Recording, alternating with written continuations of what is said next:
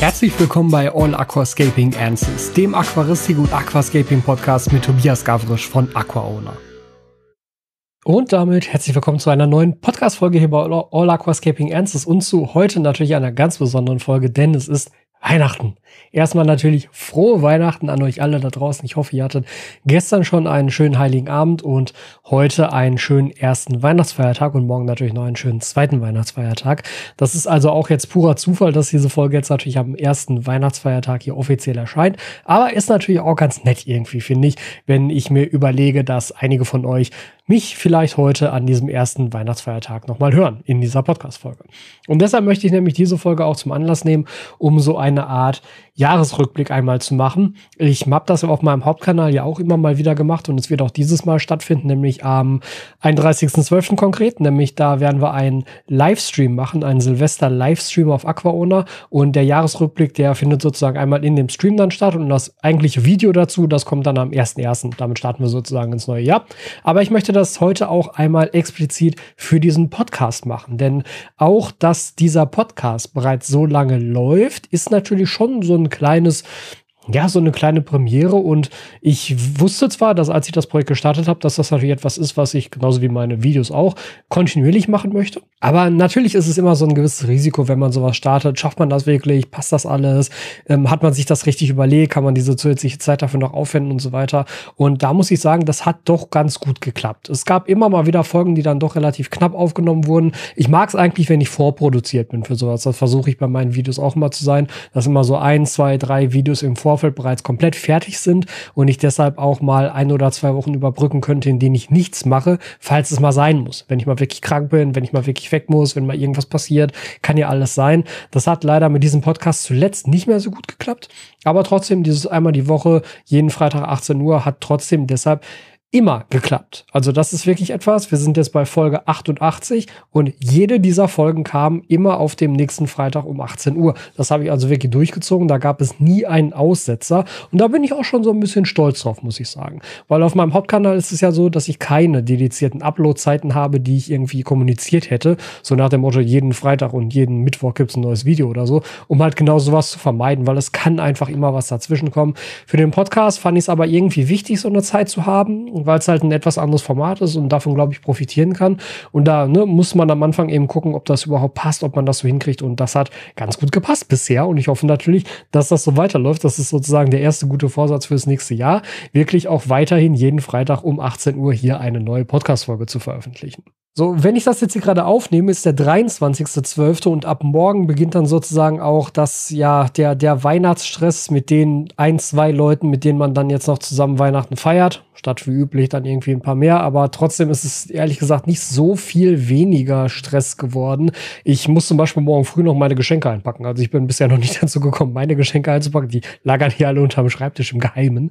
Aber ähm, sie sind doch alle nicht verpackt. Das muss ich morgen früh noch machen. Und ich muss morgen früh tatsächlich auch noch ein anderes Video fertig schneiden, damit es dann über die Feiertage kommen kann. Weil, wie gesagt, jetzt zuletzt habe ich es leider nicht mehr geschafft vorzuproduzieren. Auch nicht mehr für den Aquaona-Kanal. Was mich so ein bisschen ärgert. Was aber auch ehrlich gesagt absehbar war, ähm, wenn man man sich die ganzen anderen Sachen anguckt, die ich halt nebenher gemacht habe, mit den Tools, mit den Toolbags, mit den Klamotten vor allem, das hat halt einfach enorm viel Zeit gekostet und deshalb war das jetzt leider die oder der negative Effekt davon, dass ich halt mit den Videos nicht mal vorproduziert bin. Deshalb muss ich diese Podcast-Folge jetzt heute Abend noch aufnehmen, damit ich morgen früh, früh aufstehen kann, meine Geschenke alle verpacken kann und mich um das letzte Video kümmern kann und dann ist erstmal Weihnachten und dann kommen erstmal die Weihnachtsfeiertage.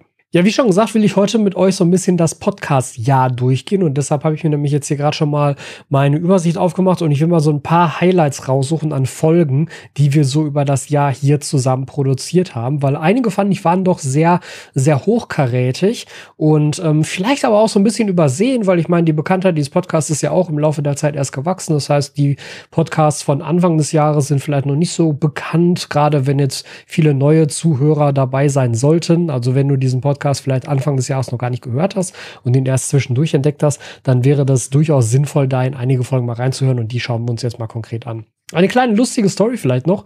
Ähm, bei den Geschenken, wo ich gerade war, dass ich die noch nicht eingepackt habe. Heute, heute, am 23.12. ist das letzte Geschenk hier eingetroffen, was ich verschenken wollte für meine Partnerin. Und ähm, das ist etwas, was mit Aquaristik natürlich überhaupt gar nichts zu tun hat. Also Steffi kriegt äh, irgendwas anderes. Ähm, hat halt mit Aquaristik gar nichts zu tun, aber dieses Geschenk oder dieses Produkt kam halt in einem riesigen JBL-Karton. Was, was, hast du denn von JBL bestellt? Und lustigerweise kriege ich tatsächlich noch eine Sendung von JBL. Das wird eins der nächsten Videothemen auf AquaOwner sein. Und deshalb dachte ich, aber, aber, die, aber die Bestätigung für diese JBL-Sendung habe ich auch erst heute bekommen. Und ich so, es kann unmöglich sein, dass das jetzt schon da ist, wenn heute erst die Versandbestätigung rausging.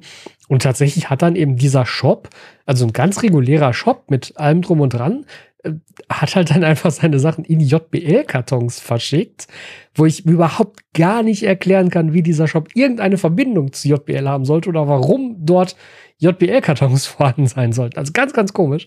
Ähm, hat, hat für ein bisschen Verwirrung gesorgt, als das Ding dann ankam. Aber dann habe ich reingeguckt und es ist genau das drin, was bestellt wurde. Das Geschenk für Steffi. Von daher alles gut, aber es war doch ein bisschen seltsam. Da habe ich mir auch gefragt, so, hm, was jetzt wirklich purer Zufall oder war das so ein, so ein, so ein unterschwelliger Hinweis von wegen, hey, wir in diesem Shop äh, kennen dich und gucken deine Videos oder sind auch Aquarianer oder wie auch immer? Also ganz seltsam. Naja, ich würde sagen, lass uns mal anfangen mit dem Jahresrückblick. Und zwar da muss ich mir den Laptop einmal hierher nehmen, weil ich habe nämlich hier auf dem großen Rechner, da läuft gerade noch ein Upload für meinen anderen Kanal, für den Tesla Owner Kanal. Ist vielleicht auch nochmal ein Hinweis wert, wenn du den noch nicht kennen solltest und dich das Thema Elektromobilität interessiert. Ich fahre ja jetzt seit einigen Monaten ein Tesla Model 3 Elektroauto und habe darüber auch angefangen, einen neuen YouTube-Kanal zu starten, nennt sich Tesla Owner. Da bleiben wir natürlich im Branding. Ich verlinke dir den einfach mal, falls also das Thema Elektromobilität und vor allem natürlich auch irgendwo äh, Tesla und deren deren Fahrzeuge etwas ist, was dich interessiert, dann schau da gerne mal rein. Würde mich freuen, dich auch dort bei den Videos begrüßen zu dürfen. So, jetzt gucken wir mal rein. Ich habe nämlich gerade schon zurückgescrollt hier und das erste, die erste Folge, die erste Podcast-Folge 2020 war die, die am 3.1. veröffentlicht wurde. Und das war die Folge Nummer, jetzt kann ich die Nummer gerade nicht sehen. Das war die Folge Nummer 37. Wie gesagt, jetzt sind wir bei 88, ne? also passt, läuft alles, genauso wie es sein sollte. 89 kommt nämlich dieses Jahr noch raus, das heißt, da haben wir genau unsere 52 Folgen dann, die über das Jahr entstanden sind. Aber krass einfach schon, ne? also was das auch für eine Summe einfach ist. Ich habe dieses Jahr also mehr Podcast-Folgen produziert als davor seit Start des Podcasts. Ich habe den erst 2019 angefangen. So, und Folge 37 war, sind Paludarien die besseren Aquarien? Und das war tatsächlich eine sehr spannende Folge, weil da hatte ich nämlich gerade die neue Mitsukusa Mistwall eingerichtet. Mit diesem Projekt habe ich ja das Jahr 2020 gestartet auf dem Aquaona-Kanal. Und das war nämlich wieder so ein Aquarium, was halt extrem problemlos einlief. Und da war nämlich eine Theorie meinerseits dahinter, dass durch den ganzen Einsatz der Emersenpflanzen, dieser tropischen Pflanzen, sowas wie ein Philodendron, sowas wie eine Efeutude, halt die ganzen typischen, ja, Terra-Pflanzen, dass sie einfach sehr, sehr, sehr gut da drin sind, überschüssige Nährstoffe aus dem Wasser rauszuziehen, gerade in der Einfachphase. Und deshalb ein Paludarium möglicherweise stabiler einlaufen kann als ein normales Aquarium. Das ist nichts, was ich irgendwie belegen könnte, aber bisher ist meine Erfahrung mit Paludarien dahingehend wirklich äußerst positiv. Und das wollte ich da dann einmal in einer Folge mit euch besprechen und da so ein bisschen drauf eingehen, was da die Vorteile sein könnten, aber natürlich auch auf was ihr achten müsst, wenn ihr das macht und wenn ihr da vielleicht neu drin seid. So, dann ging es weiter im Jahr 2020 mit den ersten paar Videos, wo es dann auch noch um konkrete Fragen ging. Da war dann beispielsweise konkrete Fragen zu Wettbewerben. Das war dann drei Folgen danach. Wie lange läuft ein Wettbewerbsbecken vor dem Final Shot? Auch ganz interessantes Thema, weil das Thema Wettbewerbe ist ja eins, was mir auch am Herzen liegt. Allein schon deshalb, weil ich ja Mitveranstalter der Aquascaping Championship bin. Und ich möchte ja bei so einem Wettbewerb, dass ihr möglichst gute Ergebnisse einsendet und daran Spaß habt und natürlich auch möglichst gute Platzierungen dann erreicht. Und deshalb war das eine Folge, die, glaube ich, sehr wichtig ist, wenn das Thema Aquascaping Wettbewerbe für dich eins ist, wo du mal drin einsteigen möchtest. Also damit du das nochmal nachgucken kannst, das ist die Folge 40 gewesen. Wie lange läuft ein Wettbewerbsbecken vor dem Final Shot? Und da habe ich dann nämlich auch noch mal weiterführende Informationen über die Aquascaping Championship mit euch geteilt. Damals war es alles erst wieder im Aufbau, also wie es fand dort ja noch nicht wieder statt. Mittlerweile ist ja alles schon wieder durch. Aber das war eben so diese Folge für die Wettbewerbsvorbereitung, die, glaube ich, ganz generell interessant ist, wenn du an einem Wettbewerb teilnehmen willst. Nicht nur an der Aquascaping Championship, sondern dieses Timing, wann du das Aquarium aufsetzt und wie lange es dann laufen muss und wann du genau diesen Final Shot machst und vielleicht wann davor du das letzte Mal schneidest und den letzten Wasserwechsel machst und so. Das ist schon entscheidend dafür, ob das Foto am Ende gut aussieht. Von daher sollte man das nicht unterschätzen und dahingehend war das, glaube ich, eine schöne Folge.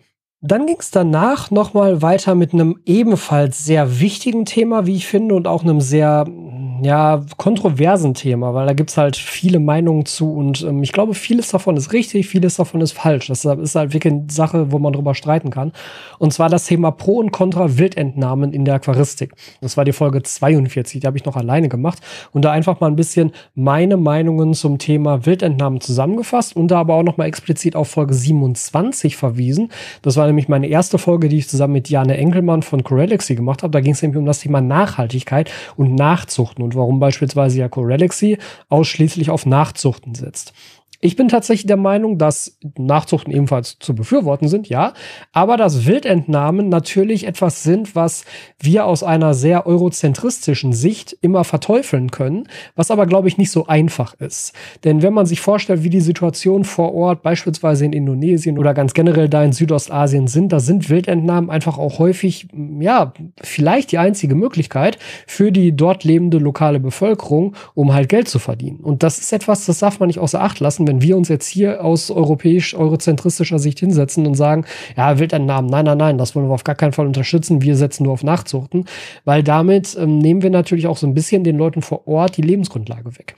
Und man muss dabei ebenfalls bedenken, dass Wildentnahme, gerade wenn es von Leuten geschieht, die darauf angewiesen sind, eigentlich fast immer sehr gut einhergeht mit Natur- und Artenschutz.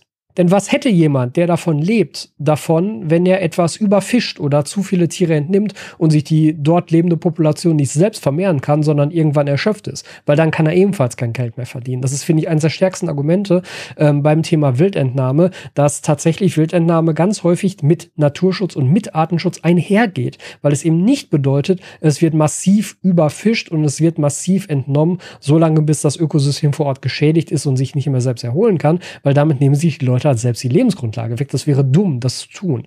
Ich will nicht ausschließen, dass es das gibt. Es gibt ja auch schon Berichte aus Borneo, dass dort beispielsweise einige Busse für andere Arten in der Natur schon nicht mehr vorkommen, weil sie ja zu schnell entnommen wurden.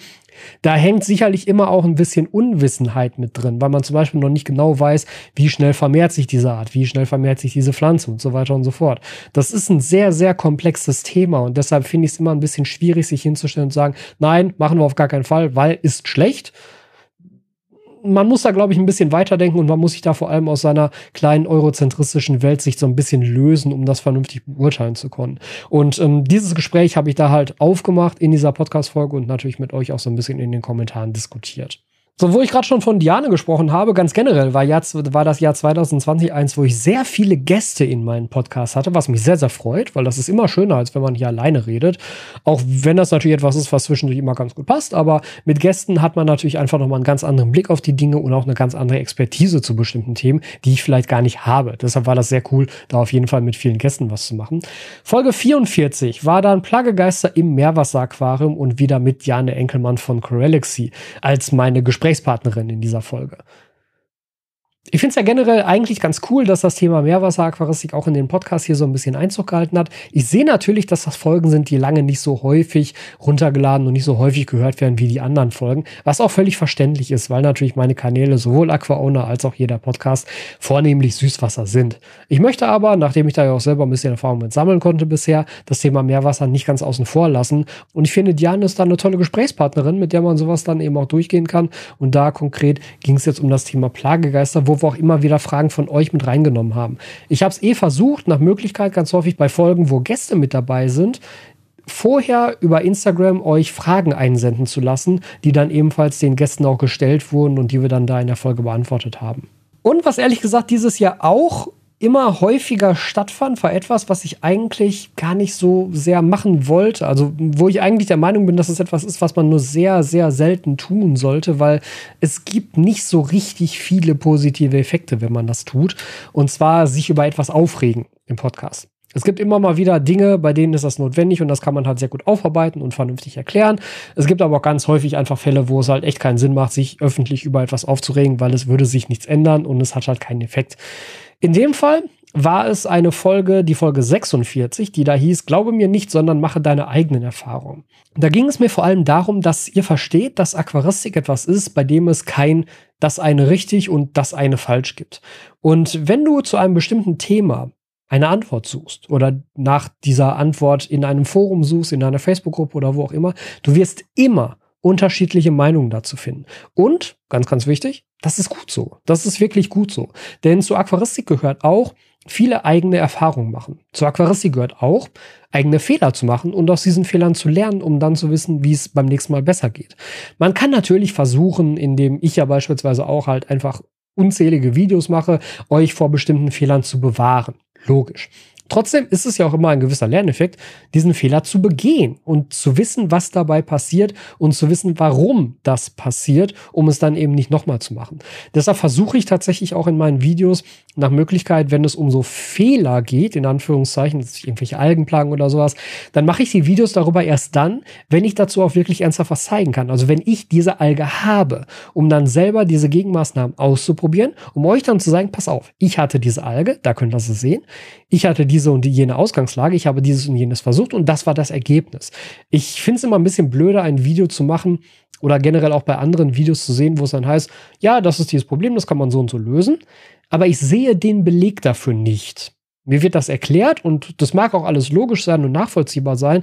Trotzdem möchte ich bei sowas gerne Belege liefern können und sei es nur meine eigene Erfahrung. Ich weiß natürlich, dass eine Stichprobe von eins, also von mir in dem Fall, nicht der sinnvollste aller Belege ist. Aber es ist besser, als gar keinen zu liefern, denke ich. Trotzdem muss man immer wieder betonen, dass es eben nur eine Stichprobe von eins ist und die deshalb auch nicht ähm, eins zu eins übertragbar ist und zu verallgemeinern ist für alle möglichen Probleme. Äh, das ist eben etwas, was ich da sehr explizit einmal herausstellen wollte. Mein Lieblingsbeispiel an dieser Stelle ist immer das Filterbeispiel zwischen Green Aqua und mir. Green Aqua gibt dir den Tipp, wenn du die fragen würdest, hey, was für einen Filter soll ich für mein Aquarium benutzen und wie soll ich den bestücken, dann würden dir die Jungs von Green Aqua sagen, nimm den größten Filter, den du kriegen kannst und mach den Rand voll mit Biofiltermaterial. Das wäre deren Tipp.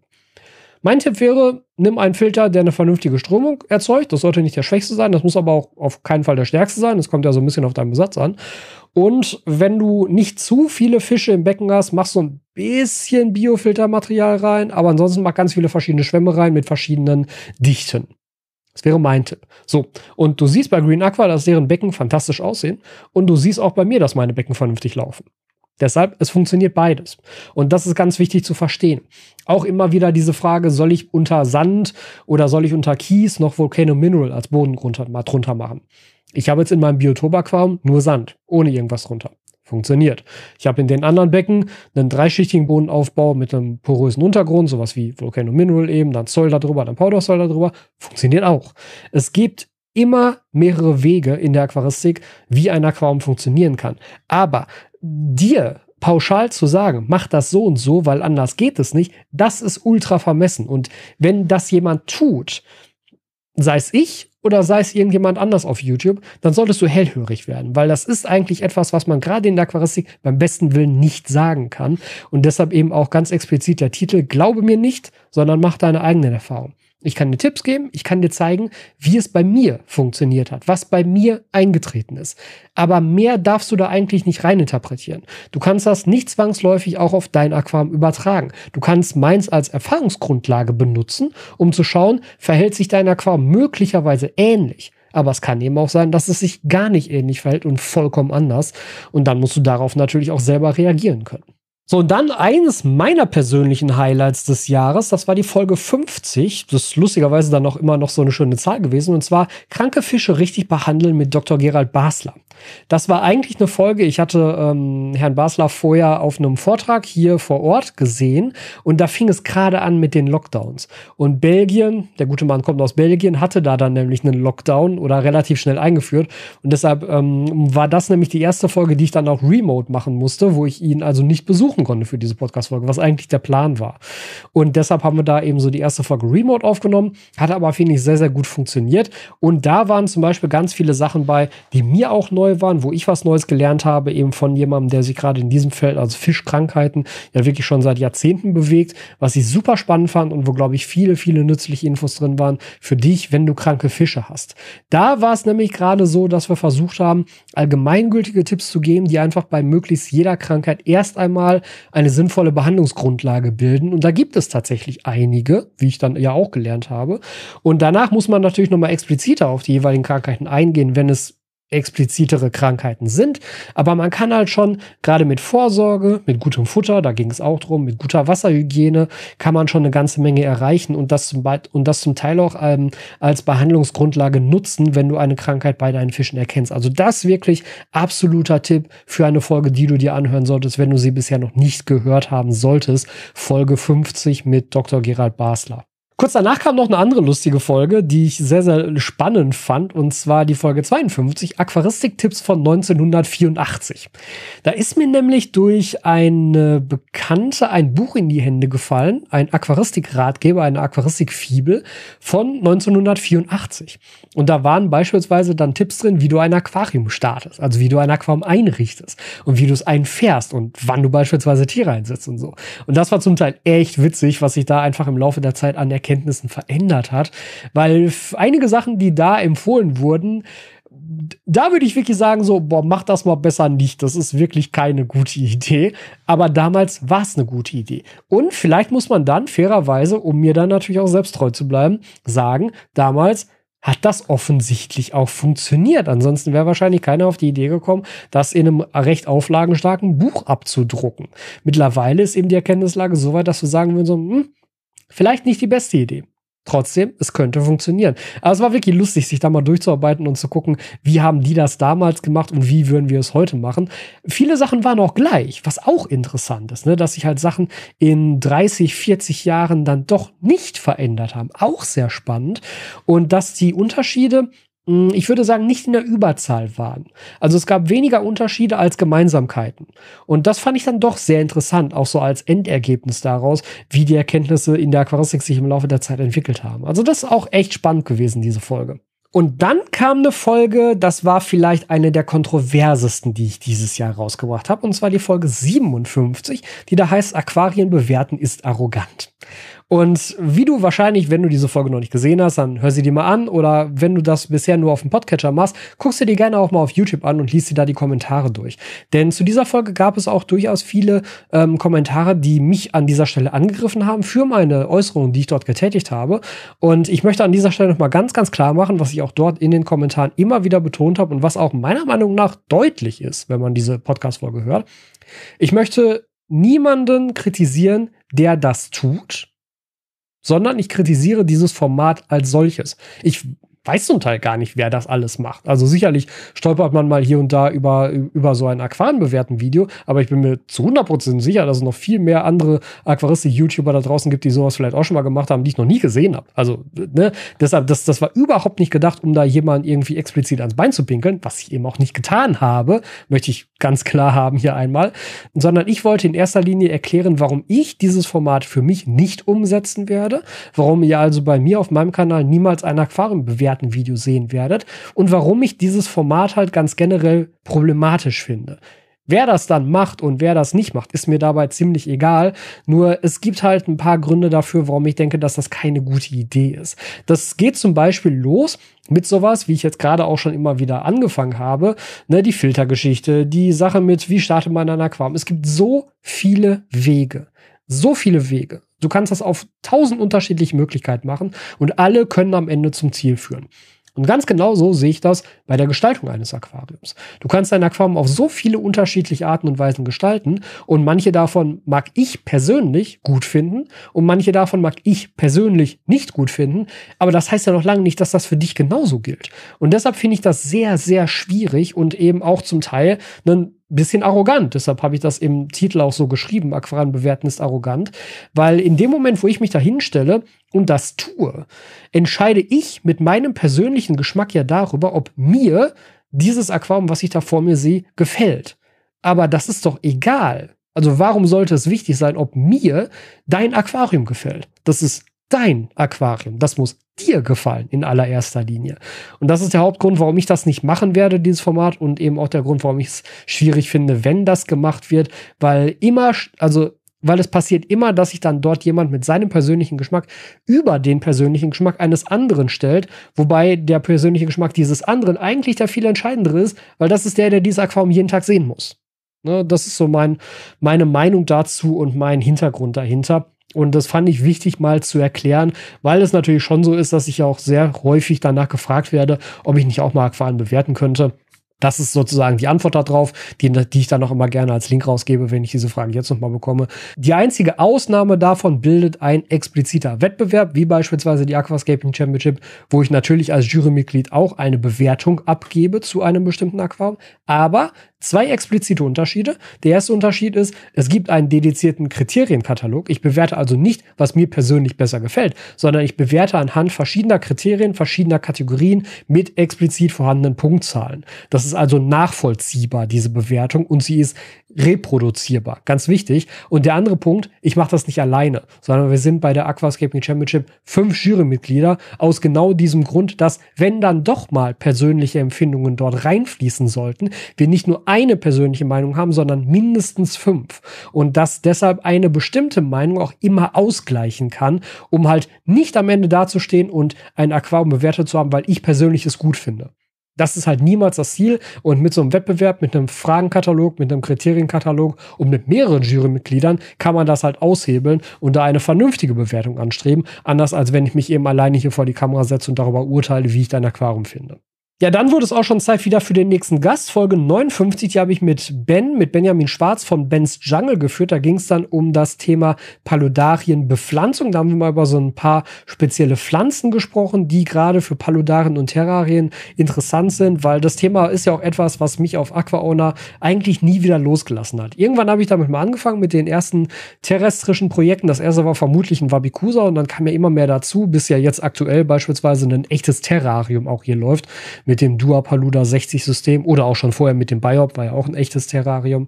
Ähm, das Thema ist also immer präsent und ich finde, der Übergang von der Aquaristik ist auch sehr easy, weil natürlich kommt man vielleicht irgendwann auf die Idee, mal Pflanzen oben aus seinem Aquarium rauswachsen zu lassen. Oder man bepflanzt eine Wurzel, die halt zur Hälfte im Aquarium steht und zur Hälfte vielleicht da drüber.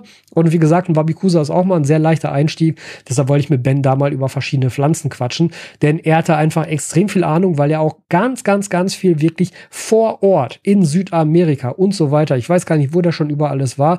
Der hat mir das alles mal erzählt. Der hat da sogar eigene Bücher drüber geschrieben, eigene Magazine, wo er schon überall alles war und was er dort alles gesehen hat. Absolut faszinierend und ganz, ganz toll mit so jemandem zu reden, der das wirklich live kennt und von vor Ort kennt und da natürlich deshalb auch nochmal einen ganz anderen Blick drauf haben kann. Beispielsweise, wie solche Pflanzen dann in, ja, in einem Terrarium oder in einem Paludarium oder auch Aquarium gehalten werden sollten, was sie für Bedingungen brauchen. So, und dann schloss sich allerdings an und da hatte jetzt die Folge, die ich davor besprochen habe mit dem Aquarium bewerten ist arrogant, ähm, nicht ganz, also die war da dran nicht ganz unschuldig, dass sich diese Folge dann anschloss, die Folge 60, die da hieß Hate-Kommentare kommentieren. Wo ich einfach ähm, einerseits ein bisschen erklärt habe, was bei mir auf dem Kanal mit Hate-Kommentaren passiert. Spoiler, sie werden gelöscht. ähm, warum ich beispielsweise alle meine Kommentare moderiere. Also alle meine Videos, alle Kommentare, jeder einzelne Kommentar unter jedem Video wird von mir persönlich freigeschaltet und moderiert. Es kommt nichts durch, was ich nicht vorher manuell freigeschaltet habe. Das hat einfach den Hintergrund, dass ich damit nämlich solche Hate-Kommentare, die kommen, die sind einfach da. Ich glaube, das lässt sich im Internet auch ganz generell nicht vermeiden, dass man die irgendwann kriegt, äh, dass die bereits ausgefiltert werden, weil ähm, ich sehe ehrlich gesagt meine Kanäle so ein bisschen an wie, ja, tatsächlich ein Raum meiner Wohnung. Also es ist mein Kanal, ich entscheide ja, was ich dort veröffentliche, ich entscheide, welche Themen ich dort zulasse und welche Themen ich nicht behandle und wie ich mit den Themen dort umgehe. Und genauso möchte ich entscheiden, ob ich mich auf meinem eigenen Kanal zum Beispiel beleidigen lassen möchte oder nicht. Und die Antwort ist natürlich sehr simpel, möchte ich nicht. Und wenn da irgendwelche Kommentare kommen, die beleidigend sind, die entweder mich oder irgendwelche Partner oder irgendwelche Freunde beleidigen oder die irgendeine vollkommen krude Sache erzählen, Verschwörungstheoretiker waren auch schon dabei oder Leute mit hier Chemtrails und Zeugs, also an, an alles Mögliche, das sind halt Sachen, die kommen gar nicht erst durch. Die werden halt gelöscht, noch bevor sie veröffentlicht sind. Weil ganz häufig spielt dann natürlich auch die Anonymität des Internets so eine gewisse Rolle, dass sowas überhaupt erst stattfindet, weil ich würde behaupten, dass ganz viele dieser Sachen, die dort als Hate-Kommentare normalerweise durchgehen und die man auf anderen Kanälen ja auch immer mal wieder sehen kann, das sind Sachen, die würdest du jemandem nicht ins Gesicht sagen, wenn du jetzt in seinem Wohnzimmer vor ihm stehen würdest. Und genauso handhabe ich meine Kanäle auch. Das sind meine Kanäle und es sind meine Regeln, was ich dort hören möchte und lesen möchte. Und wenn ich denke, dass das da einfach nicht hingehört, dass das da wirklich, wirklich sehr fehl am Platz Einsatz ist, dann taucht das auch nicht auf. Und das habe ich da so ein bisschen erklärt und bin dann noch auf ein paar andere Sachen eingegangen, weil beispielsweise das Thema Sponsorings immer wieder hochkam, so nach dem Motto, ja, aber du machst das ja alles nur noch für Sponsorings und du kriegst so viele geschenkt und keine Ahnung was. Und dann habe ich das nochmal so ein bisschen aufgegriffen. Darüber habe ich jetzt auch schon, wenn du diesen Podcast jetzt ein bisschen verfolgst, auch schon häufiger drüber geredet. Das war mal nötig, da so ein paar Dinge klarzustellen und ein paar Dinge zu erklären, die natürlich im Hintergrund passieren und die deshalb nicht offensichtlich sind und viele vielleicht deshalb auch nicht wissen können, was ja völlig in Ordnung ist, aber dafür fand dann eben genau so eine Folge einmal statt. Direkt danach mit Folge 61 war dann Diane mal wieder zu Gast und ich habe mit ihr nochmal wieder das Thema Meerwasser aufgegriffen und diesmal das Thema Cleaning Crew im Meerwasseraquarium.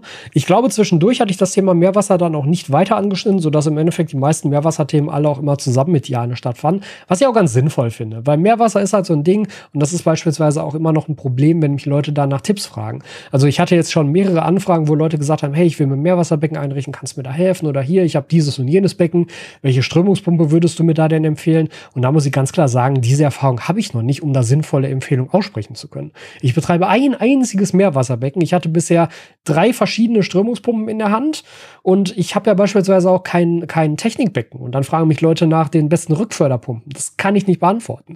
Dazu fehlt mir in diesem Segment einfach extrem die Erfahrung. Und das sage ich ja auch sehr, sehr offen. Also ich stelle mich dann ja auch nicht hin und sage, ja, nimm diese Pumpe, die ich noch nie vorher in der Hand hatte, die ich noch nie vorher irgendwas mitgemacht habe oder was drüber weiß. Ähm, das mache ich ja dann auch sehr explizit nicht. Und deshalb freue ich mich auch, dass Diane da so äh, cool ist und die ganze Zeit auch selber Bock darauf hat, dieses Thema Podcast und das Thema Meerwasseraquaristik ein bisschen mit nach vorne zu nehmen und mich dabei mitzunehmen. Selbst wenn es mein Format ist, aber in dem Fall ist natürlich sie die absolute Expertin. Und da möchte ich mich auch immer noch so ein bisschen zurückhalten und ein bisschen vorsichtig sein, was meine Aussagen angeht und meine Empfehlungen angeht, weil mir fehlt einfach die Erfahrung dabei, die muss ich erst sammeln. Und das wird bestimmt noch ein paar Jahre dauern, bis ich dann solche Fragen auch sinnvoll selber beantworten kann. Das ist einfach so. Aber das finde ich ja auch schön, sowas selber Neues zu lernen, weil mich das ja auch immer wieder vor Herausforderungen stellt, die mir Spaß machen. Das ist ja auch eigentlich das Tolle an so einem Hobby, wenn man da neu einsteigt. Es gibt einfach tausend und eine Sache, die man noch neu lernen kann und auf die man neu eingehen kann. Und das ist doch das, was auch mit am meisten Spaß macht, würde ich sagen. So, noch mehr Gäste, weil dann fing die Serie zehn Fragen an an. Die fing tatsächlich mit mir selber an. Ich habe zuerst zehn Fragen von euch eingesammelt, die ihr an mich mal hattet, weil ich das Format erstmal ausprobieren wollte. Aber ich fand das eigentlich schon immer ein sehr schönes Format, gerade für so Podcasts. Und deshalb freue ich mich da mittlerweile dann auch zusammen mit der von mir ähm, fünf Folgen schon gemacht zu haben. Und ich denke, im neuen Jahr kriegen wir da auf jeden Fall noch weitere zusammen. Aber das war doch ganz spannend. Den Anfang machte nämlich, also außerhalb von mir, machte Moritz von Aquagrow. Da habe ich mich also mit ihm zusammengesetzt und ihn zehn Fragen gestellt. Und diese zehn Fragen waren eben immer welche, die ihr gestellt habt. Ich habe euch also ein, zwei Tage vorher über Instagram gefragt. Hm, das vielleicht auch nochmal so als Tipp. Also, wenn ihr da so eine gewisse Interaktion haben wollt, dann ist da für mich Instagram die Plattform, die ich nutze. Also auf Instagram werde ich immer beispielsweise solche Fragen einsammeln. Das werde ich nicht über andere Plattformen machen, weil Instagram da tatsächlich sehr schöne Möglichkeiten für hat, nämlich diese Fragensticker in den Stories, wo ich die Sachen einfach gesammelt bekomme und mir dann halt als Screenshot speichern kann. Das ist wirklich echt praktisch und deshalb nutze ich Instagram da sehr gerne für. Also deshalb würde ich dir sehr, sehr stark empfehlen, falls du es noch nicht tust und du Instagram benutzt, folge mir bitte auf Instagram auf @aquaowner und dann kannst du nämlich da von solchen Sachen dann auch profitieren und daran teilnehmen, wenn du möchtest und da eben zum Beispiel auch deine Fragen einsenden, die dann halt in so einer Folge vielleicht beantwortet werden. Bei den zehn Fragen habe ich es halt immer so gemacht, das sind die zehn am häufigsten gestellten Fragen, die ihr zu der jeweiligen Person hattet, die ich dann halt mit reingenommen habe und da die Person habe antworten lassen. Finde ich immer sehr schöne Formate, sehr interessant da von den Leuten mal was zu erfahren, was auch vielleicht nicht immer nur mit dem Thema Aquaristik zu tun hat. Ich glaube, gerade das macht es halt ähm, sehr persönlich und spannend tatsächlich. Dann kam auch direkt danach eine Folge mit einem weiteren Gast und zwar mit Nils Naujoks von Aquado Zoo in Dortmund. Mit dem sind wir ja mittlerweile auch ganz gut befreundet und immer mal wieder dort im Laden. Und der hat einfach eine interessante Geschichte gehabt, weil er ja seinen Laden als Familienunternehmen führt und der ja bereits von seinem Vater gegründet wurde. Und das ist eigentlich sehr, sehr spannend, weil so konnte er nämlich konkret über die Geschichte der Aquaristik erzählen. So heißt die Folge auch, Folge 64. Und mit ihm konnten wir halt so ein paar Sachen durchgehen, wie was hat sich denn beispielsweise so am aquaristischen Sortiment verändert im Laufe der Zeit, im Laufe der Jahrzehnte ja wirklich? Was gab es früher, was es heute gar nicht mehr gibt? Und was gab es vielleicht früher, was es heute immer noch gibt? Das ist ja auch ganz spannend. Oder wo hat sich einfach das Ganze weiterentwickelt? Wo ist das technisch hingegangen? Was für Probleme musste man früher mit seinen Kunden klären und wie sieht das heute aus? Also diesen Vergleich zwischen früher und heute, den fand ich ultra spannend und habe mich deshalb sehr gefreut, da eine relativ lange Folge mit Nils drüber aufzunehmen. Und er ist einfach auch ein toller Gesprächspartner, was sowas angeht. Dann kam noch ein Gast hier vorbei und zwar Juris, Juris Sütjajes. Mit dem habe ich auch schon häufiger was gemacht. Und für diese Podcast-Folge kam er aber tatsächlich auch gar nicht in seiner Funktion als Scaper für sich selbst, sondern als Repräsentant für Moskotten. Moskotten ist ja eines der ersten oder wahrscheinlich das erste Aquascaping Clothing Label.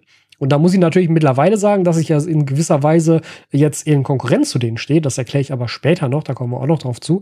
Aber da wollte ich einfach mal so von ihm erfahren, was hat ihn dazu geritten, auch zusammen mit seinem Geschäftspartner da, mit dem Mitgründer, sowas zu machen. Also warum oder wie kommt man auf die Idee, Klamotten fürs Aquascaping zu machen? Und was war das Ziel dahinter? Was wollte er damit erreichen?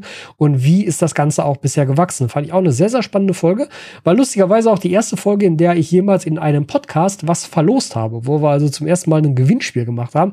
Ist natürlich schon vorbei. Also wenn du diese Podcast-Folge, Folge 65, jetzt hören solltest, kannst du natürlich leider nichts mehr gewinnen. Aber trotzdem eigentlich ganz spannend, ähm, so da mal was zu machen und über dieses Label was zu hören. Weil, wie gesagt, es ist einfach schon sehr, sehr einzigartig zu seiner Zeit gewesen. Und ich persönlich muss auch sagen, ich finde die Designs, die die Jungs gemacht haben oder immer noch machen, finde ich alle extrem gut. Ich habe selber fünf T-Shirts von Moskotten, also auch nicht wenig. Ich finde die auch immer noch geil. Also bin ich sofort dabei, wenn die was Neues rausbringen, mir da auch neue T-Shirts zu besorgen. Das ist schon ganz cool. Und ich glaube auch, dass die für die Aquaristik-Szene und vor allem auch für die Aquascaping-Szene wirklich was erreicht haben und wirklich was getan haben.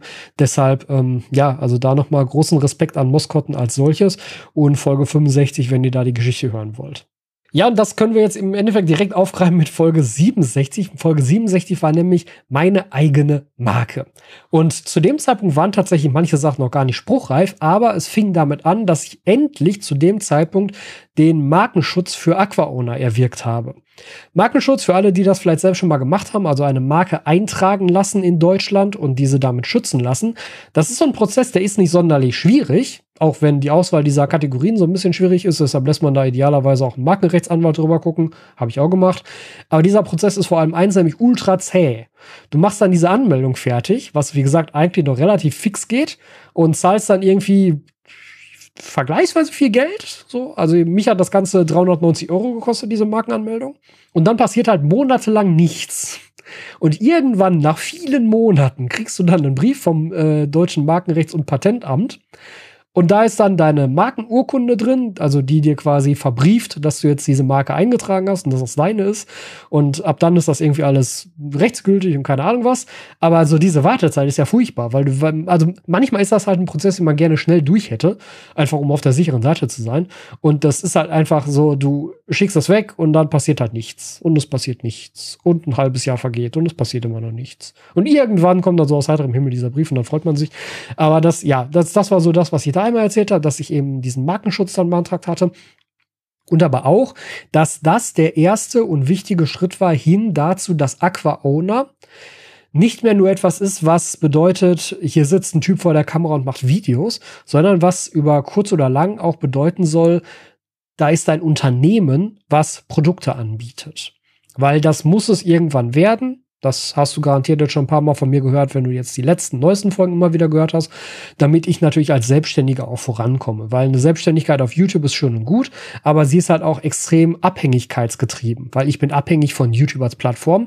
Was, wenn mir YouTube irgendwann die Monetarisierung abdreht? Was, wenn YouTube irgendwann sagt, nee, so äh, Hobby-Content wollen wir nicht mehr haben, schmeißen wir alle raus? Oder was, wenn YouTube selber irgendwann mal pleite geht, zumacht, kann, was auch immer? Das ist alles unwahrscheinlich. Aber ich kann es nicht ausschließen.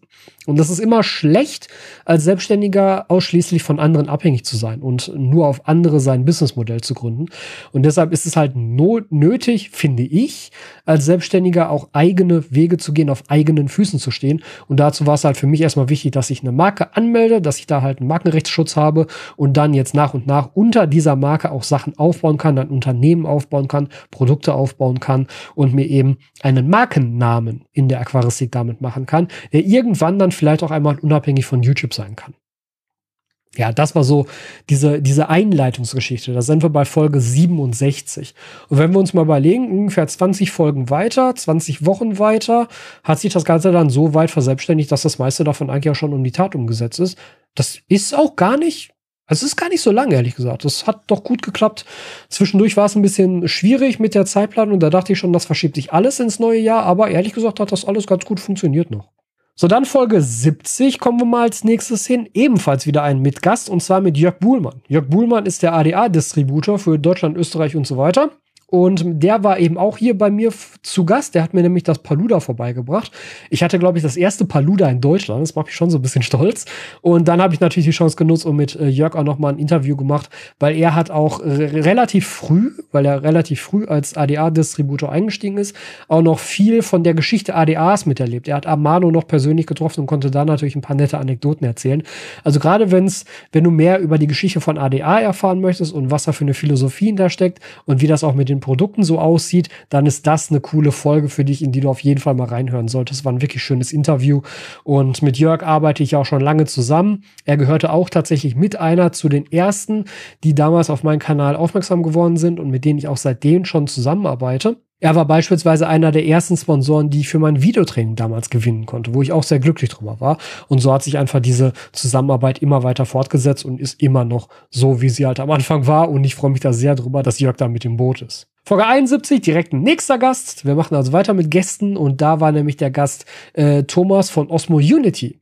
Da ging es nämlich um das Thema Osmoseanlagen und ähm, Osmo Unity ist da nämlich einen recht neuen, recht innovativen Weg gegangen, was den Aufbau und die Konstruktion von Osmoseanlagen anging. Und ich habe ja mittlerweile auch eine große Anlage von Osmo Unity hier, mit der ich ohne Druckpumpe direkt vom, von der Anlage ins Becken laufen lassen kann und das in relativ netter Zeit. Und vor allem ein Reinwasser zu Abwasserverhältnis habe, was unter 1 liegt. Ich habe also ein Reinwasser zu Abwasserverhältnis von 1 zu 0,8, 0,9 ungefähr. Ich produziere also weniger Abwasser als Reinstwasser. Und das können nur ganz, ganz wenige Anlagen. Gerade bei den günstigen Anlagen habt ihr eigentlich ein Verhältnis von 1 zu 4. Also ein Teil Reinwasser kommt auf vier Teile Schmutzwasser. Und ich habe jetzt eben für ein Verhältnis von 1 zu 0,8. Und das schon ziemlich geil.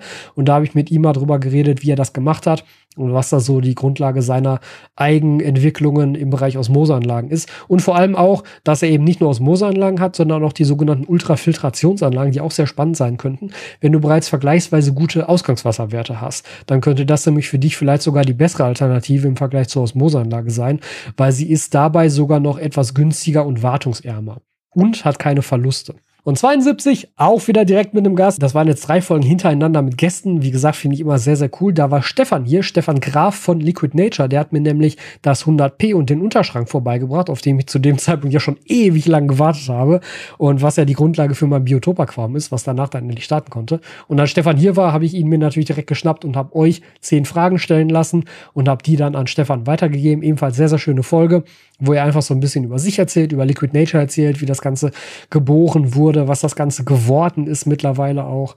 Und ähm, ich mache ja auch viel mit den Jungs und gerade jetzt ist Liquid Nature für mich natürlich nochmal ein sehr explizit wichtiger Geschäftspartner geworden, weil die den Großhandel für die Aquaona Tools übernehmen. Das heißt, da sind wir jetzt ohnehin die ganze Zeit auch verbunden.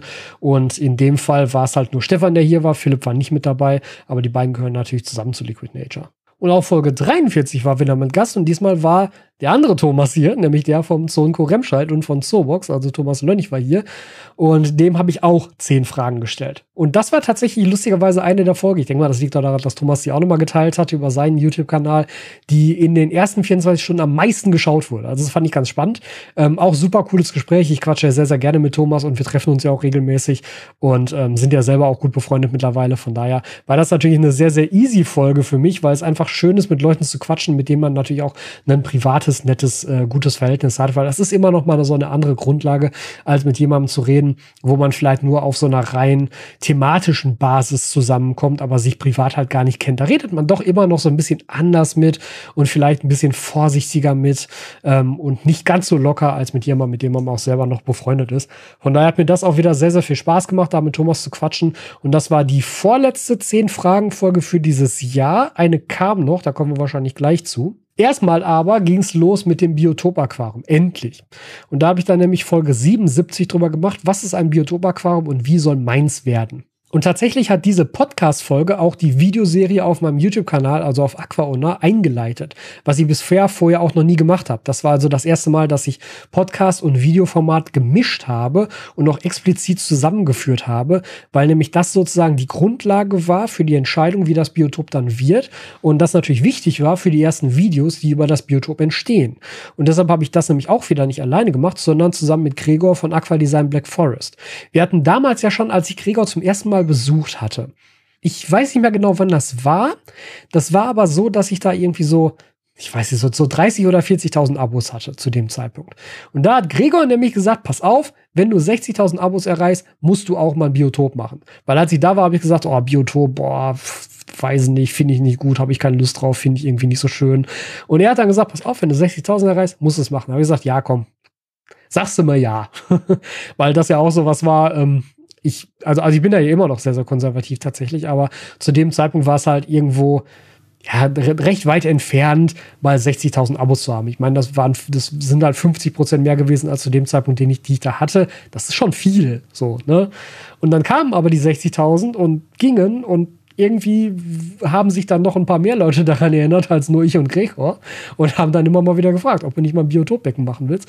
Und jetzt wisst ihr natürlich, habe ich das Ganze auch gemacht, habe mich dazu entschieden, das zu machen und habe dann aber natürlich auch Gregor mit ins Boot geholt und mich mit ihm da so ein bisschen auseinandergesetzt, was da Sinn macht und in welche Richtung wir da gehen könnten. Weil auch da war es für mich halt eine komplett neue Welt und ich wusste gar nicht so richtig, wie ich damit anfangen soll. Also für was für ein Biotop soll ich mich entscheiden? Keine Ahnung, wie gehe ich da ran?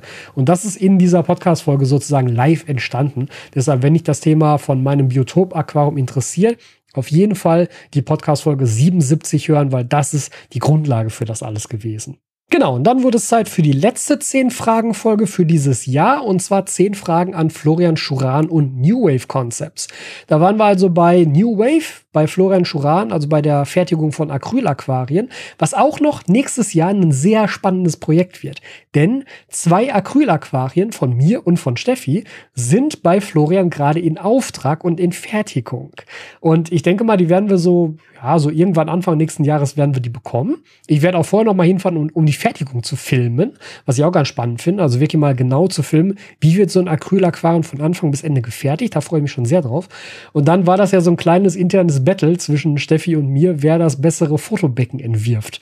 Wir haben also beide uns ein Konzept überlegt für ein Fotoaquarium, wo man also gut Fische und, und Garnelen und so oder Pflanzen drin fotografieren kann und haben beide unabhängig voneinander, ohne das dem anderen zu erzählen, eine E-Mail an Florian geschrieben und das Konzept erklärt. Und jetzt kriegen wir halt beide unser Fotobecken angefertigt. Und dann wird am Ende geguckt, wo man denn jetzt wirklich die besseren Fotos drin machen kann. Also das wird ziemlich cool. Da freue ich mich schon sehr drauf. Aber das, wie zu erwarten war, dauert das natürlich eine ganze Weile, weil diese Becken sind die alle handgefertigt. Also alle handgefertigt.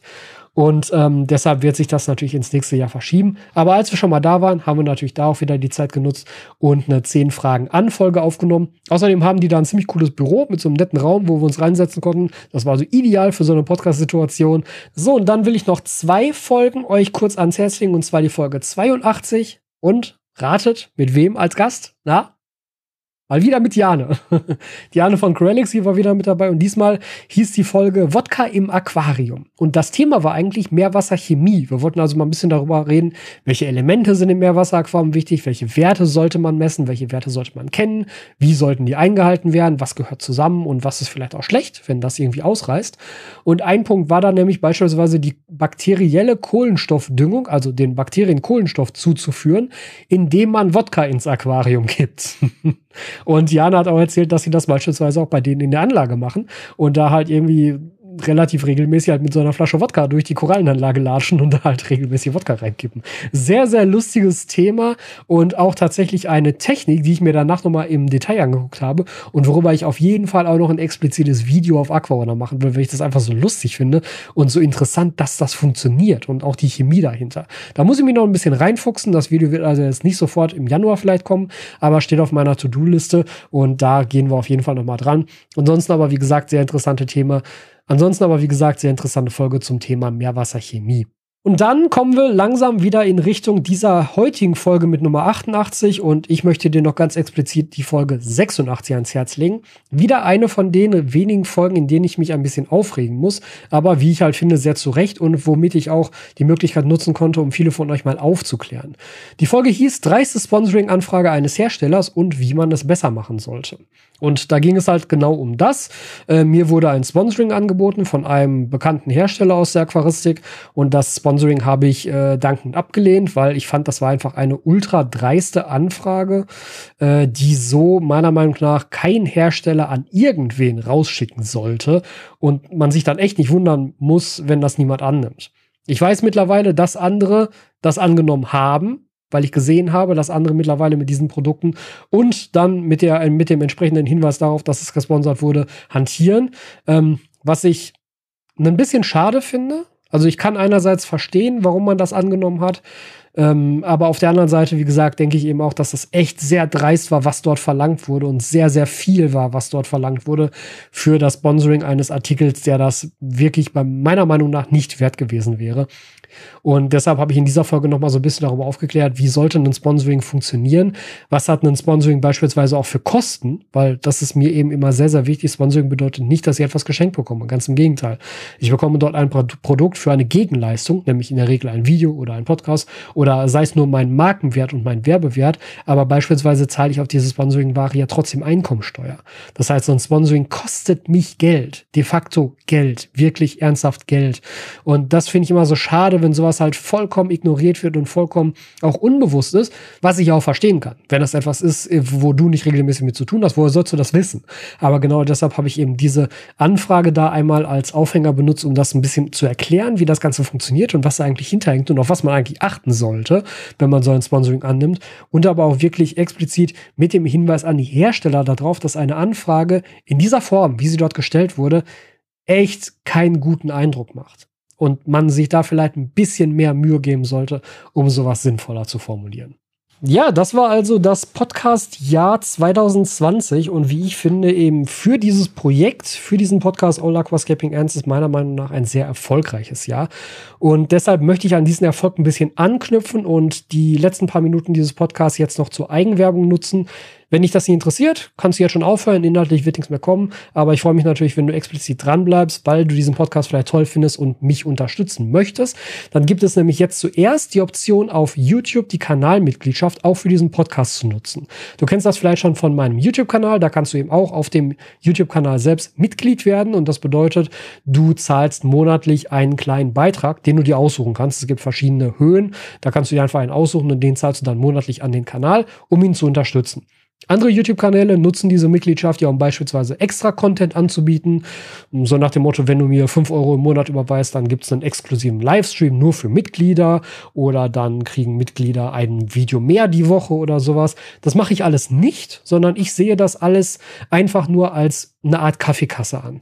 Wenn du meinen Content so gut findest, dass du ihn unterstützen möchtest, dann kannst du das monatlich über diese Mitgliedschaft tun. Du kannst übrigens auch monatlich kündigen, ja, also das ist überhaupt, das ist kein Vertrag oder so, in den du da in diesem Sinne eingehst, sondern du kannst das auch jeden Monat kündigen, ist überhaupt kein Problem. Aber ich biete dir dafür nichts zusätzlich. Das ist mir wichtig, das zu betonen. Und das ist, finde ich, ist auch nur fair, das zu betonen. Das ist einfach nur dazu gedacht, wenn du denkst, hey, mir macht das so viel Spaß, ich höre diese Folgen jede Woche, ich finde das total geil. Ich fände es eigentlich nur fair, dem Tobi dafür zwei Euro oder drei Euro oder fünf Euro pro Monat in den Hut zu werfen. Dann kannst du das jetzt darüber tun und das würde mich sehr, sehr freuen. Das hilft mir auch wirklich ernsthaft weiter. Aber es gibt nichts extra dafür. Nur damit das einmal ganz klar ist. Ja, und dann möchte ich natürlich noch auf meine eigenen Produkte hinweisen, die jetzt zum Jahresende endlich auch alle an den Start gekommen sind. Das sind einmal meine eigenen Tools. Die findest du auf aquascapingtools.de. Dort kannst du jetzt also meine eigenen Tools kaufen. Das ist eine kleine Pinzette mit einer sehr, sehr feinen, sehr guten Spitze. Das ist eine Curved-Schere, eine Wave-Schere und eine Spring-Schere. Und für Anfang nächsten Jahres haben wir bereits weitere Sachen in der Planung. Wir wollen beispielsweise noch eine, auf jeden Fall eine längere Pinzette rausbringen. Das dauert aber nur gerade tatsächlich Corona-bedingt ein bisschen, weil diese Samples, die wir dann umändern lassen wollen oder wo wir selber noch was geändert haben möchten. Bis das dann beim Lieferanten wieder ankommt und geändert wird, das ist momentan wohl auch bei denen ein bisschen schwierig mit der ganzen Pandemiesituation. Deshalb zieht sich das ein bisschen hin. Aber dennoch, die Tools sind jetzt am Start und die Tools bekommst du eben nicht nur bei mir auf aquascapingtools.de, sondern auch mittlerweile bei diversen Handelspartnern. Zum Beispiel im Zonco Remscheid, zum Beispiel im Aquado zu Dortmund, zum Beispiel bei Liquid Nature und diverse andere Shops werden die Tools auch früher oder später einlisten, so dass sie natürlich immer breiter verfügbar sein werden und du sie nicht zwangsläufig bei mir kaufen musst. Ich bin ja ohnehin jetzt kein Online-Händler, das heißt, ich werde davon auch nie große Mengen hier haben. Momentan ist es beispielsweise so, dass ich noch zwei Spring Scissors und ich glaube sechs von den Curved Scissors habe und der Rest ist schon ausverkauft. Und ich selber werde vermutlich erst Mitte Januar wieder was nachbestellen, um dann auch wieder selber anbieten zu können. Deshalb ähm, schau da gerne natürlich auch bei mir auf der Website vorbei. Aber wenn da etwas ist, was bereits ausverkauft ist, dann bekommst du das eben auch bei anderen Handelspartnern. Äh, die habe ich übrigens auch alle aufgelistet unten auf der Website. Da stehen die alle drauf, wenn du da wissen willst, wer meine Tools sonst noch so führt. Das Ganze ist tatsächlich entstanden, hauptsächlich wegen dem Tool Back, was noch nicht erschienen ist. Das haben wir leider nicht mehr geschafft dieses Jahr. Das wird so gegen Ende Januar wahrscheinlich rauskommen. Und ähm, dafür wollte ich nämlich auch eigene Tools haben, weil ich finde, es macht irgendwie Sinn, wenn man schon eine eigene Tooltasche anbietet, ähm, dass man dann noch eigene Tools anbietet. Dass jetzt die Tools vor der Tooltasche rausgekommen sind, war Zufall. Das war gar nicht der Plan.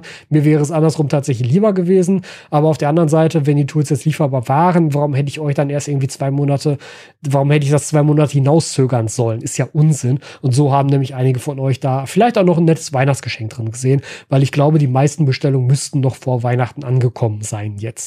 Das ist die eine Sache. Die andere Sache ist das Klamottenlabel aquaona.clothing. Das ist die Website, also wirklich Punkt Clothing am Ende. Das ist so eine neue Top-Level-Domain, was ich cool finde, dass es die gibt. Aber das Label heißt eben auch Aquaona Clothing und ist auch explizit als Klamottenlabel so aufgebaut. Also, ne, das ist wirklich jetzt als Marke, also das ist meine eigene Klamottenmarke, Aquaona Clothing. Und da versuche ich jetzt eben auch, ähnlich wie Moskotten, einfach coole T-Shirts und coole Klamotten und coole Textilien, weil ich habe beispielsweise auch ein Handtuch mit im Programm aktuell, für den Bereich Aquaristik rauszuhauen um einfach dieses Hobby massentauglicher zu machen. Um einfach auch für dich, wenn du Aquarianer bist, wenn du begeisterter Aquascaper bist, dass du dir ein cooles T-Shirt davon kaufen kannst, dass du den coolen Hoodie kaufen kannst und damit in die Öffentlichkeit gehen kannst, ohne dass du selbst angeguckt wirst, weil du irgendwie ein Goldfischglas auf deinem Pulli hast, was natürlich Quatsch ist, ne? sondern ähm, das sind schon Designs, die ich auch explizit dafür habe anfertigen lassen. Ich habe da ein paar Tattoo-Künstler angeheuert, die mir eben Designs dafür gestaltet haben, die ich dann lizenziert habe von denen. Die gibt es auch nur da, die sind explizit dafür entworfen worden.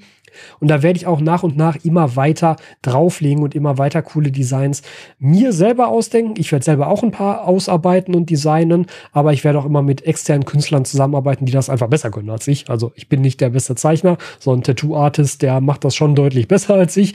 Deshalb werde ich da auch immer wieder auf andere Künstler zurückgreifen. Aber ich glaube, dass wir da ein paar ziemlich coole Designs hingekriegt haben. Und was mir vor allem ganz, ganz wichtig war bei dieser Geschichte, die Klamotten sind alle Bio und Fairtrade. Mindestens. Ganz viele davon, das steht jeweils bei den Klamotten jeweils explizit dabei in der Produktbeschreibung, erfüllen auch noch Sachen wie Ökotex-Standard und so weiter. Also alles ist immer mindestens Bio und dann ist noch dabei Fairtrade und Fairware und Ökotex und keine Ahnung was alles noch. Ich habe da auch mal so eine kleine Seite zusammengeschrieben, die findest du auch, die ist unten im Futter, ähm, über diese ganzen Textillabels und was sie aussagen und was das alles inkludiert. Weil beispielsweise heißt Biobaumwolle ja nicht zwangsläufig, dass auch die ähm, Bedingungen für die Arbeiter vor Ort fair waren, sondern erstmal nur, dass die Baumwolle bio ist, aber nicht unbedingt die Arbeiter deshalb besser bezahlt wurden. Das regeln dann wieder andere Standards, wie beispielsweise sowas wie Fairware oder Fairtrade. Und das muss man so ein bisschen vergleichen. Und da habe ich einfach versucht, das, was ich anbiete, so fair und so nachhaltig und so bio wie irgendwie möglich zu machen. Das hat zum Beispiel zur Folge, dass ich nicht alle Designs in allen Farben anbiete, weil manche Farben von den Rohware-T-Shirts, die ich da ja benutze, ähm, sind dann halt nicht mehr bio, weil es die Farbe nicht ist oder sind nicht mehr Fairtrade, weil es die Farbe nicht ist. Und deshalb gibt es eben manche Designs auch nur in manchen eingeschränkten Farben und andere Designs dann in anderen Farben, weil das dann andere Rohwaren sind, auf denen das basiert. Ich möchte nur einmal, dass ihr versteht, was dahinter steht und dass mir eben vor allem wichtig war, dass es Bio und Fairtrade ist sodass du dir eben auch sicher sein kannst, dass du, wenn du dir da Klamotten kaufst, dass die halt auch so nachhaltig wie möglich sind. Denn ich meine, wir haben hier ein Hobby, bei dem wir die Schönheit der Natur feiern bei dem wir uns selber Natur ins Haus holen wollen, bei dem wir ja auch in gewisser Weise nachhaltig arbeiten wollen. Und dann finde ich es nur sinnvoll und äh, ja, gerechtfertigt, dabei seinen Klamotten auch drauf zu achten. Deshalb dieser Hintergrund dahinter. Also das sind die beiden Sachen, aquascapingtools.de und aquaona.clothing, die du dir auf jeden Fall mal anschauen solltest, sind natürlich auch nochmal unten in der Videobeschreibung verlinkt. Ich würde mich wirklich freuen, wenn du die Sachen anschaust und mich darüber unterstützt, wenn dir das gefällt. Wenn nicht, ist es auch völlig okay, dann nicht, dann musst du mich natürlich auch nicht unterstützen. Diesen Podcast und auch alle meine Videos wird es ja auch weiterhin ohne das geben. Aber ich nutze diese Möglichkeit natürlich und ich glaube tatsächlich damit ein paar schöne Sachen geschaffen zu haben, die hoffentlich möglichst viele von euch glücklich machen. Und jetzt wünsche ich euch noch ein schönes und besinnliches Weihnachtsfest und schon mal einen guten Rutsch ins neue Jahr, selbst wenn wir uns theoretisch in der nächsten Folge noch einmal hören werden, obwohl die wird wahrscheinlich nicht vorher stattfinden. Die wird nicht vorher rauskommen. Lass mir mal kurz in den Kalender gucken. Wenn wir da Freitag sind, ne, dann kommt die nächste Podcast-Folge genau am 1. Januar. Also genau an Neujahr. Dann ist es gerechtfertigt. Dann wünsche ich euch jetzt noch einen guten Rutsch ins neue Jahr. Bleibt alle gesund. Werdet mir nicht krank. Bitte, bitte, bitte vorsichtig sein. Keine Silvesterpartys feiern und hoffentlich auch Weihnachten nicht zu groß feiern. Ich würde es euch wirklich wünschen und ans Herz legen. Und dann sehen wir uns nächstes Jahr in alter Frische wieder.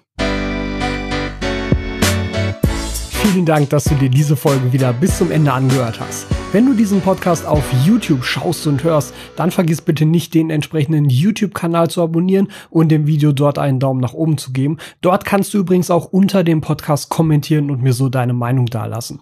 Wenn du diesen Podcast über eine Podcast-Plattform oder über einen Podcatcher deiner Wahl gehört hast, dann vergiss dort bitte nicht zu bewerten, falls du es dort kannst. Am wichtigsten sind immer noch die Bewertungen bei Apple Podcasts und bei Google Podcasts. Die helfen enorm dabei, einen Podcast bekannter und wichtiger zu machen.